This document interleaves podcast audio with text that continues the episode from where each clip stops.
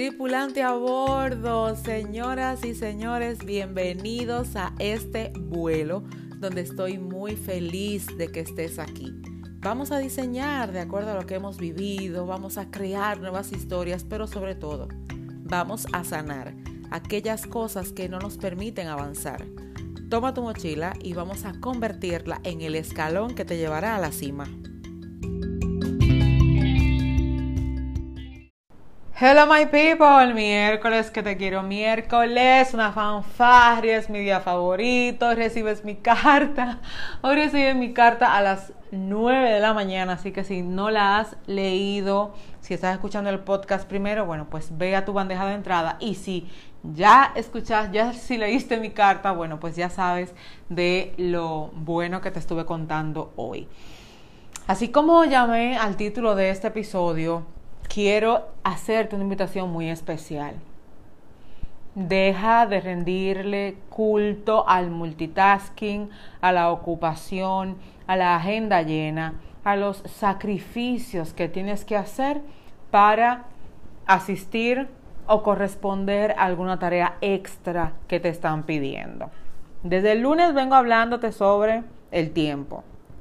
Ayer te mencionaba las razones por las que debes cuidarte de no tener tiempo, porque debes conocer el trasfondo de ello. Pero ahora yo quiero pedirte que dejes de alabar el hice un sacrificio, no tengo tiempo, tengo agenda llena y soy multitasking.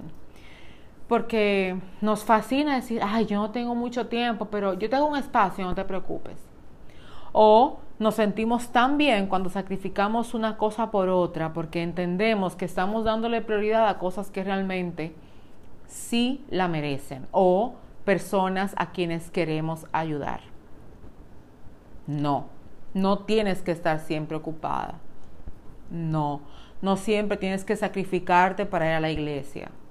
No, no siempre tienes que sacrificar una tarea del trabajo para hacer otra no, no y no. Hay momentos en los que indiscutiblemente hay que hacer esfuerzos extras, hay que dar la milla extra, pero no te la pasas viviendo en milla extra, porque entonces el combustible, por más que tenga tu vehículo, tu carro, tu vehículo, lo que sea que te mueva, se va a apagar. Y cuando se apague, no vas a poder avanzar. Y se apaga cuando te hartas, cuando te cansas, cuando ya no tienes fuerzas ni quieres avanzar y te cansas de momento a otro. Todo estaba bien, ¿qué le pasó? Fue como que se desconectó, cambió el switch porque fue demasiada la sobrecarga que ya no aguanta ni, un, ni una sola más.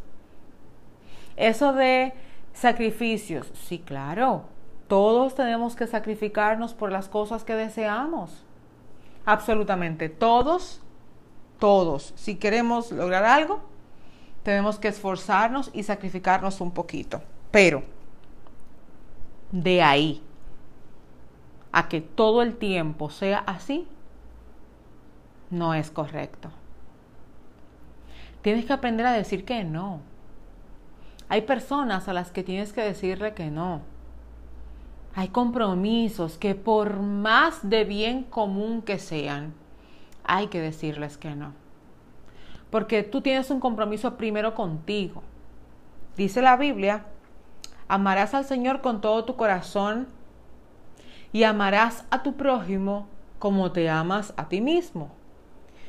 No puedes amar a Dios y amar a tu prójimo sin tener un amor por ti. Y siempre digo, esto no se trata del comercialismo de amor propio.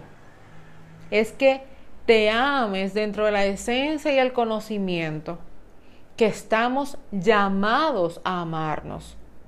¿Cómo te amas? Cuidándote, tolerándote, perdonándote, orando por ti, sacando tiempo para estar contigo. Si no haces eso por ti, no puedes hacer eso por los demás porque no tienes la moral que testifique que es posible. Y la única manera que lo puedes hacer es teniendo tiempo para ti, teniendo tiempo para descansar, para meditar, para ver televisión, para decir no a muchas personas y cosas. Si es que estás trabajando por una meta específica, que necesitas lograr algo en X tiempo, está bien, dale.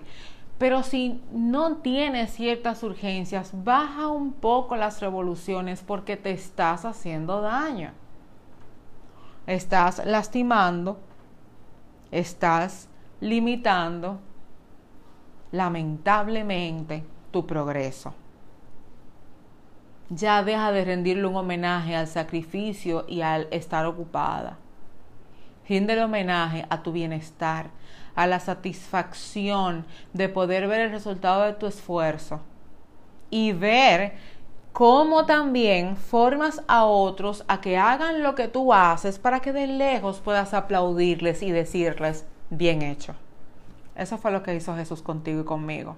Nos equipó, nos preparó. Ahora está la diestra del Padre y disfruta lo que tú y yo hacemos aquí.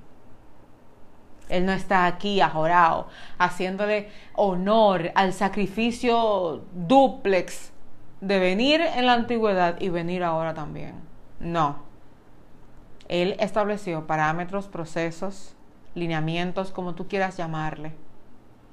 Y hoy se encarga de supervisar, no se encarga de hacer. Suelta la batuta, aprende a delegar, aprende a descansar y a valorar el tiempo que Dios te da. Señores pasajeros, este vuelo llegó a su fin y será hasta la próxima semana en que nos volveremos a encontrar.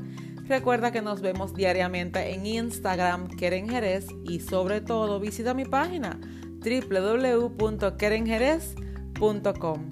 Y no te olvides, en todo el resto de la semana se vale soñar.